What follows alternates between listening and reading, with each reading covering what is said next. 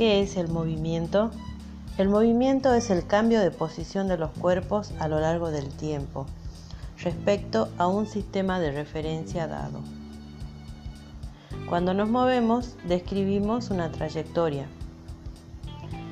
La trayectoria es la forma del camino que describe un cuerpo mientras se mueve.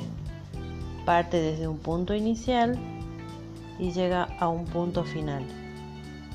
Por ejemplo, cuando el punto inicial puede ser cuando salimos de nuestra casa y el punto final sería el destino, que podría ser un negocio, eh, nuestro trabajo o algún otro lugar en específico.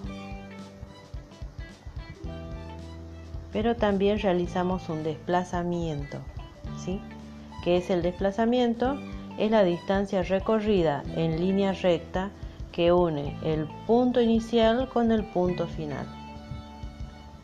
Ahora, no hay que confundir trayectoria con desplazamiento, porque son diferentes. La trayectoria es el camino que recorre un móvil y puede tener diferentes formas.